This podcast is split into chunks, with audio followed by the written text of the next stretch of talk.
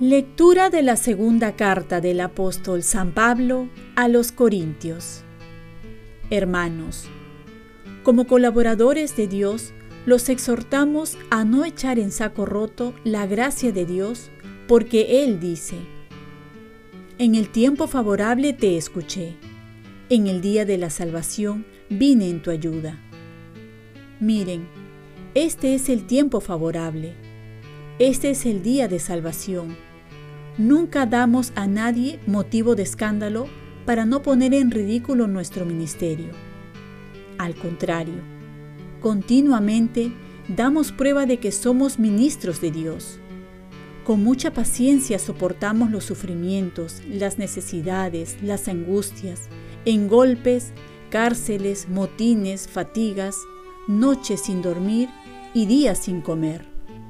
Procedemos con limpieza, ciencia, paciencia y amabilidad, con el Espíritu Santo y con amor sincero, llevando la palabra de la verdad y la fuerza de Dios, con las armas de la justicia, a derecha e izquierda, a través de honra y afrenta, de mala y buena fama.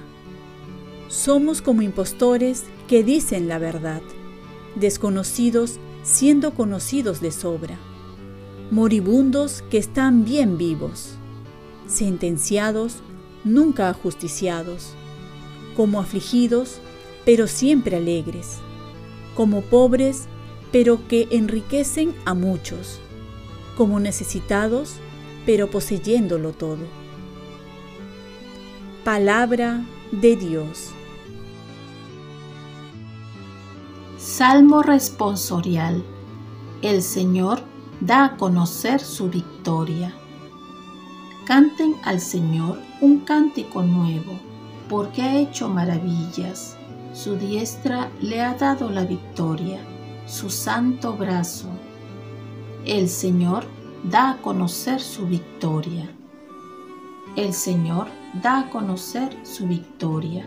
Revela a las naciones su justicia se acordó de su misericordia y su fidelidad a favor de la casa de Israel. El Señor da a conocer su victoria. Los confines de la tierra han contemplado la victoria de nuestro Dios. Aclamen al Señor, tierra entera, griten, vitoreen, toquen. El Señor da a conocer su victoria. Lectura del Santo Evangelio según San Mateo. En aquel tiempo, Jesús dijo a sus discípulos, Ustedes han oído que se dijo, ojo por ojo, diente por diente. Yo en cambio les digo, no hagan frente al que los agravia. Al contrario, si uno te abofetea en la mejilla derecha, preséntale la otra al que quiera ponerte pleito para quitarte la túnica, dale también la capa. A quien te obligue para caminar una milla, acompáñale dos. A quien te pide, dale. Y al que te pide prestado, no le vuelvas de espalda. Palabra del Señor. Paz y bien. Mi vida cristiana se diferencia por la caridad. El camino del cristiano, cuando se vive de verdad, resulta ser un camino extraordinario, contracorriente, novedoso y hasta escandaloso. Y es que un verdadero cristiano no puede pasar desapercibido, no puede ser uno del montón, tampoco vivir como el común de la gente, simplemente porque Jesús es un maestro que tomó un camino diferente.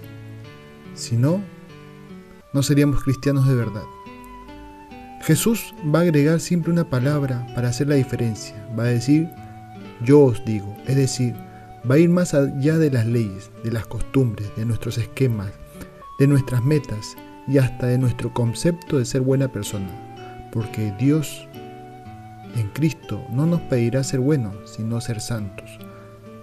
No amar como nos aman, sino amar como Dios nos ama. No hacer el bien, sino hacerlo hasta a nuestros enemigos. Pagar bien a pesar que nos pagan mal. Y en resumen, todo esto es amar. Y para amar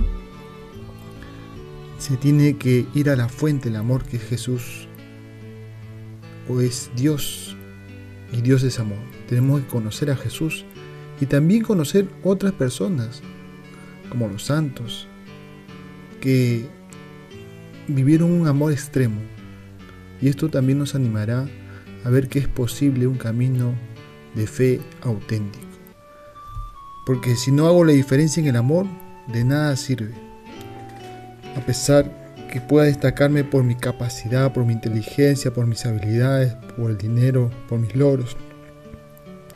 Diría San Pablo, si no tengo amor, nada soy. En la primera lectura, San Pablo nos recuerda que estamos en tiempo de salvación y que hay que aprovecharlo. Y nos muestra también la vida que caracteriza al seguidor de Cristo. Dice así, moribundos pero vivos, afligidos pero siempre alegres, pobres pero enriquecen a muchos, necesitados pero lo poseen todo. Oremos, Virgen María, ayúdame a vivir una auténtica vida cristiana y que se note por la caridad. Ofrezcamos nuestro día. Dios Padre nuestro, yo te ofrezco toda mi jornada en unión con el corazón de tu Hijo Jesucristo que siga ofreciéndose a ti en la Eucaristía para la salvación del mundo. Que el Espíritu Santo sea mi guía y mi fuerza en este día para ser testigo de tu amor. Con María, la Madre del Señor y de la Iglesia, te pido por las intenciones del Papa. Con San José Obrero te encomiendo mi trabajo y mis actividades de hoy para que se haga en mí tu voluntad. Y la bendición de Dios Todopoderoso, Padre, Hijo y Espíritu Santo, descienda sobre ti. Cuenta con mis oraciones que yo cuento con las tuyas y que tengas un santo día.